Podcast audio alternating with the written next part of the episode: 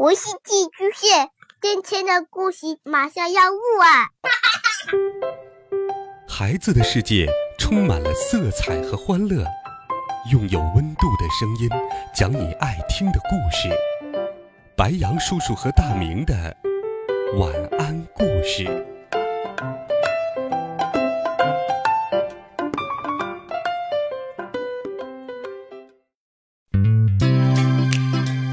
小朋友们、同学们，大家好，欢迎收听白羊叔叔讲故事。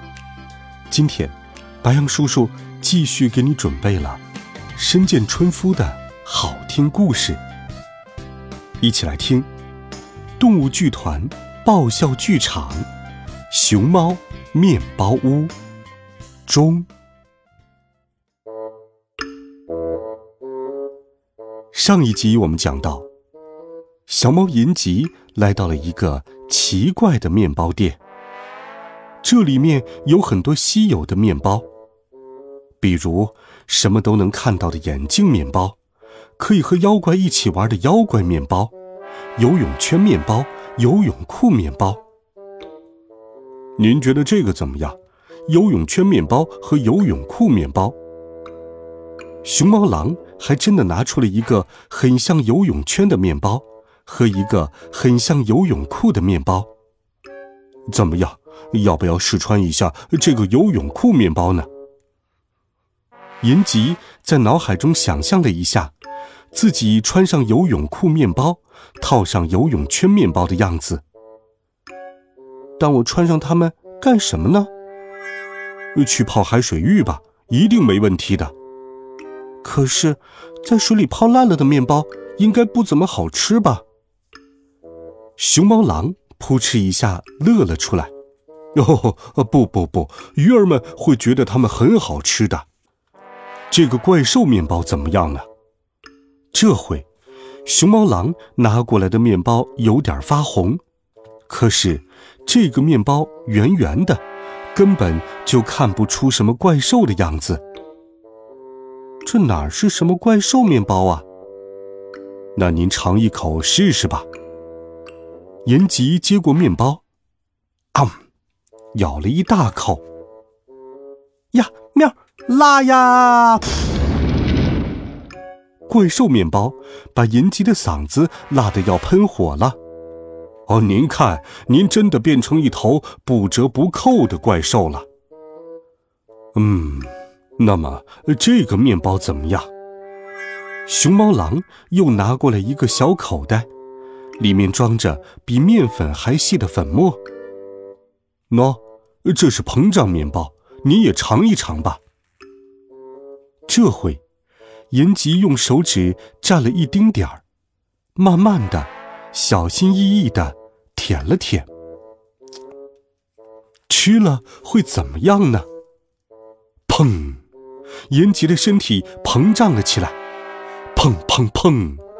延吉的身体把整个面包店都挤满了，喵！延吉的身体真的变成了一个巨无霸面包。哦，放心，不到三分钟您就可以变回原样了，所以您可以趁现在尝尝自己的身体。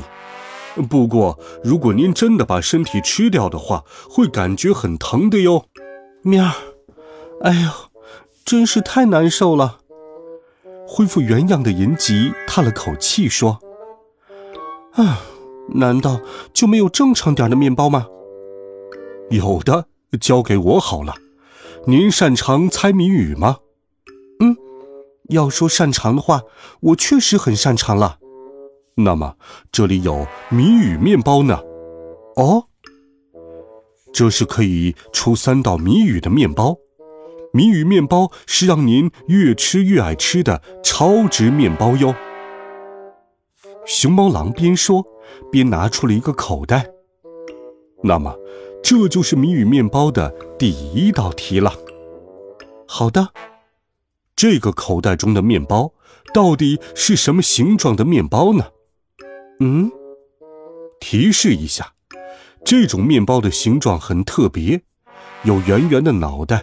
长长的尾巴，我们通常把它放在厨房里。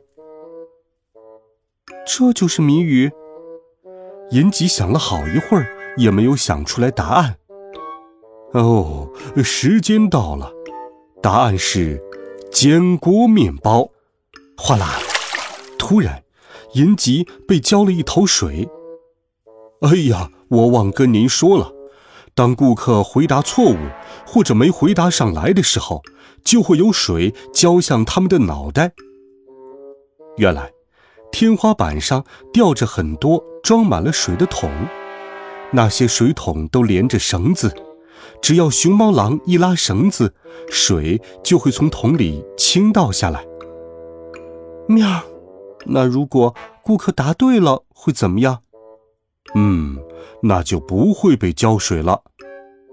这太不公平了！如果顾客答对了，应该是你被浇水才对。好吧，那如果您答对了，就换作我被水浇。喵，好。那么我就开始出第二道题了。熊猫狼用钢笔在纸上画了一个面包，请您说说看，这个画在纸上的面包是能吃的吗？既然是画在纸上的面包，那应该不能吃吧？这回我要让熊猫狼被浇一头冷水。银吉得意的想：不能吃。他胸有成竹的回答道：“突然，面包店的门被推开了，一只山羊走了进来。只见山羊一下子就把纸面包给吃掉了，咩，真好吃！”说完，山羊就走了。哗啦，银吉又被浇了一头水。哦，真是太遗憾了。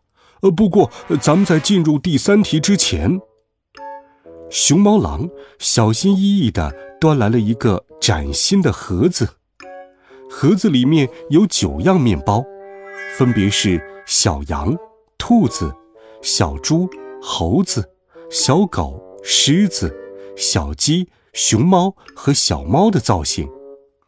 这是动物面包，请您尝一尝吧。银吉首先拿了那个长得很像自己的小猫面包，试着放进嘴里咬了一口。嗯，哦，疼疼疼疼疼疼！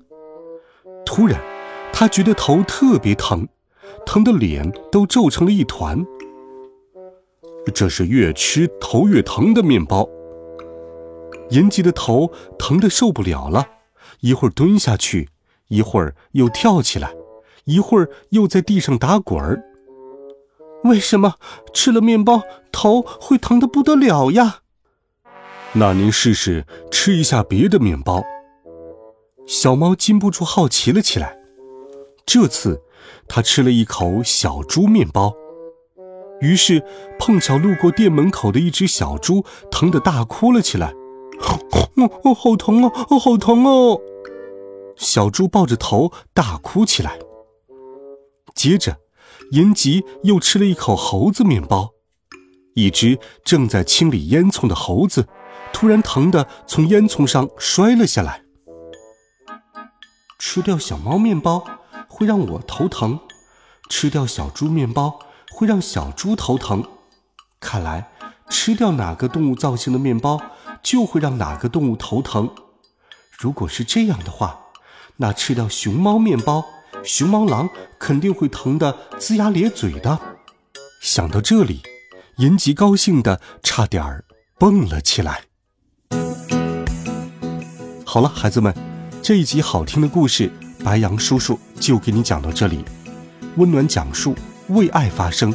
我们明天见，晚安，好梦。